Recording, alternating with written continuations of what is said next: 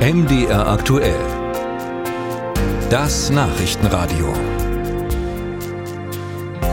Beim Blick auf den Kalender ja, stellt man nicht nur fest, es ist Oktober, sondern es ist irgendwie fast auch schon wieder Adventszeit. Und damit nicht mehr weiter haben die Kunsthandwerker Hochkonjunktur.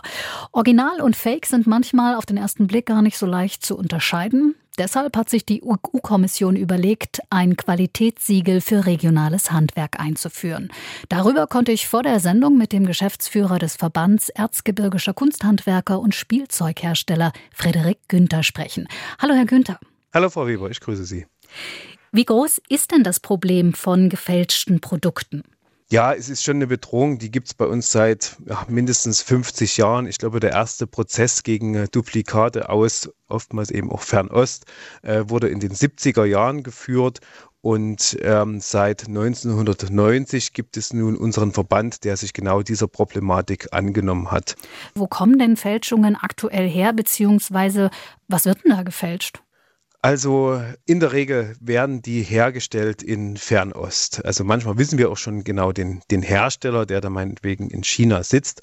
Aber das eigentliche Problem, und das sind auch die, gegen die wir dann auch ähm, rechtlich vorgehen, das sind dann quasi die Importeure, also das sind dann Firmen, die dann teilweise sogar hier in Sachsen sitzen und auf irgendwelchen ähm, äh, Messen in China dann die gefälschten Produkte bestellen oder auch teilweise direkt da in Auftrag geben und die dann hier versuchen, irgendwie unter dem Label Erzgebirge in Verkehr zu bringen. Und das sind dann genau die Ansatzpunkte, wo wir hergehen und sagen, nein, das ist ein Angriff in unseren, in unseren Wettbewerb, das können wir so nicht zulassen.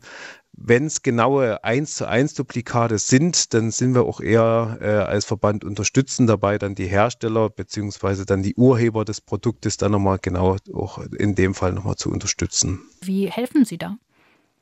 Ja, das ist äh, relativ einfach. Also wir haben natürlich eine Anwaltskanzlei, mit der wir schon jahrelang zusammenarbeiten. Das ist ein, ein, ein gewisser Weg, den man dann geht. Man versucht es erstmal über ähm, Abmahnungen und wenn das eben nicht hilft, dann geht man am Ende vor Gericht. Und ähm, da hatten wir die letzten Jahre quasi immer Erfolg, dass wir zumindest den Markt in Deutschland so weit einschränken konnten, dass hier eben, wie gesagt, überall, wo Erzgebirge draufsteht, auch Erzgebirge dahinter steht.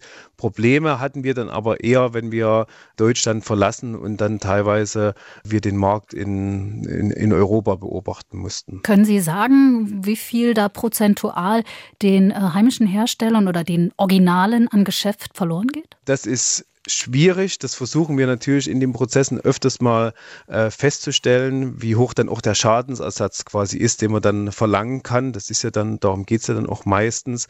Hatten wir bis jetzt so im Konkreten leider nicht ähm, feststellen können.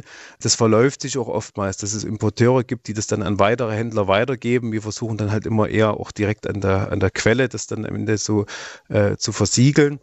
Wir können aber davon ausgehen, dass es auf jeden Fall ein sehr hoher Betrag ist, der dann durch die Fälschungen oder durch die Markteingriffe von außerhalb entstehen würde, wenn wir nicht gleich von Anfang an den, den Riegel davor schieben würden. Hm, inwiefern könnte denn da so ein EU-Qualitätssiegel helfen?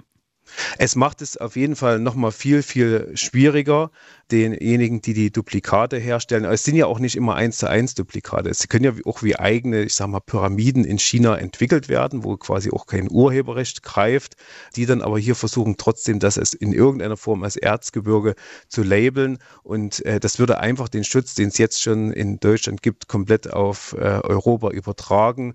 Und zudem wäre es natürlich auch eine Unterstützung in der Außendarstellung unserer Produkte. Können Sie vielleicht den Verbrauchern noch einen Tipp geben, woran man Originalfälschung erkennen kann oder worauf man achten soll?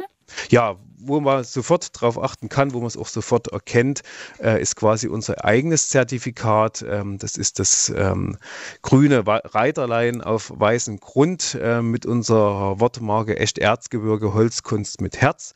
Das sind quasi all die Hersteller, die sich bei unserem Verband haben zertifizieren lassen. Da geht es noch nicht mal auf den, nur auf den Ursprung, sondern auch auf die handwerkliche ähm, Qualität zu. Aber ansonsten überall, wo unten drunter steht, oftmals ist es gestempelt oder äh, auch eingebrannt. Wenn da Erzgebirge unten drunter steht, ähm, muss es quasi aus dem Erzgebirge auch stammen.